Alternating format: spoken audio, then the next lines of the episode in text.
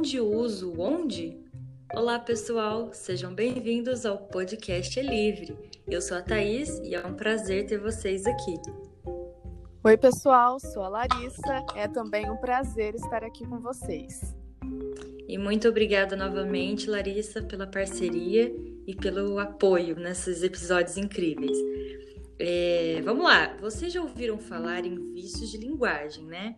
Nós já mencionamos aqui inúmeras vezes sobre o mesmo usado erroneamente como pronome pessoal, o famoso gerundismo, o para mim fazer. Já falamos do tiponismo, né, Larissa? Tiponismo? O que, que é isso? É, esse é novo. Ah, é o uso deliberado do tipo. Tipo isso, tipo aquilo. Bom, mas isso é tema para outro podcast, tá bom? Ah, com certeza. Há muita gente viciada em tipo. Meu Deus. Já ouvi Nossa. muito. Nem me fale.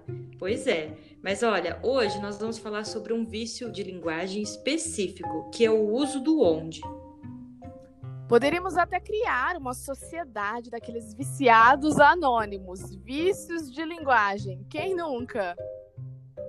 Olha, Larissa, toda teen, antenada na linguagem dos jovens. Muito bom. Mas voltando ao onde, na linguagem informal, coloquial, levanta a mão quem já ouviu frases como essa.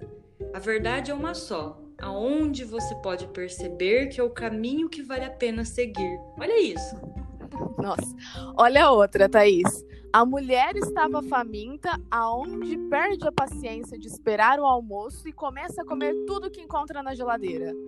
Exatamente. Para começar, gente, a palavra onde é um advérbio de lugar. Ou seja, é uma palavra que acrescenta informações ao verbo, informando o lugar onde a, no qual a ação ocorre, né? Por exemplo, a festa acontecerá no salão do condomínio, onde há espaço para os convidados dançarem. Isso. Nesse exemplo que a Thaís deu, o onde explica o local, que é o lugar da festa. Então, faz a sua função de advérbio de lugar. O que é diferente do outro exemplo que a Thaís disse. A verdade é uma só, aonde você pode perceber que é o caminho que vale a pena seguir. A verdade é um conceito, né? É uma ideia, algo abstrato e não um lugar físico específico. Por isso, o uso do onde nessa oração, gente, é equivocado. Isso. A gente até pode, né, usar o onde desse jeito, errado, mesmo na fala oral. Já falamos aqui no podcast que a linguagem coloquial é cheia dessas expressões agramaticais. Isto é, que elas não seguem as normas da língua. Mas na linguagem verbal, na escrita, é inadmissível cometer tais deslizes. Quando nós queremos falar, nos referir a uma ideia, por exemplo, a verdade dita anteriormente, e que, portanto, ela não é exatamente um lugar específico, nós usamos os pronomes relativos, como em que, no qual, na qual. Isso. A frase com o uso errado do onde poderia ficar assim: a verdade é uma só, na qual você pode perceber que é o caminho a ser seguido.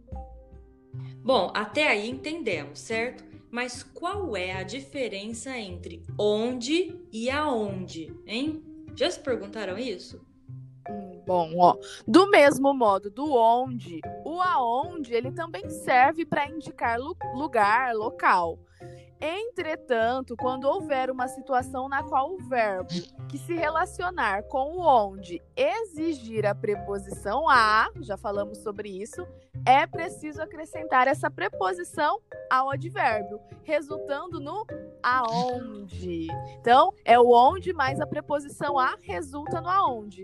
Ou dito, dito de outro modo, né? Ficaria onde mais a né? Aonde. Além disso, esse aonde dá a ideia de destino, aquele movimento a um destino, diferente do onde que designa um lugar específico, delimitado, certo? Claro, muito claro. Aliás, eu diria até que ficou claro como. Não, eu não vou falar. É, Thaís, um céu em dia de verão. É seu exemplo, é isso, né? Exatamente.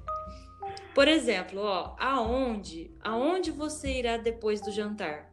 Olha aí, usei o aonde porque indica movimento de ir para algum lugar. Aonde você irá? Perceberam? Eles chegaram aonde ninguém mais chegou nos estudos. Olha lá, também indica destino. É, eles chegaram a um, um ponto onde ninguém mais chegou. Nos dois casos, o uso do aonde está correto, porque ele não se refere a um lugar físico, concreto, específico, mas, como eu falei, é um destino, a um objetivo. Isso, né, Larissa? E é, isso, e é diferente do onde você mora ou onde estão as chaves do carro. Olha, depois dessa, gente, não tem desculpa para errar mais, né, Larissa? Com certeza, Thaís. Não dá mais para cair nesse erro. Muito bem. E aí, aonde vocês querem chegar após os estudos de língua portuguesa? Pessoal, espero que vocês tenham gostado e, e se tiverem mais alguma dúvida, por favor, mande perguntas para o SOS Gramática, que ele está aqui para ajudar vocês. Um abraço a todos e até o próximo podcast. Isso aí, pessoal. Até o próximo. Um abraço.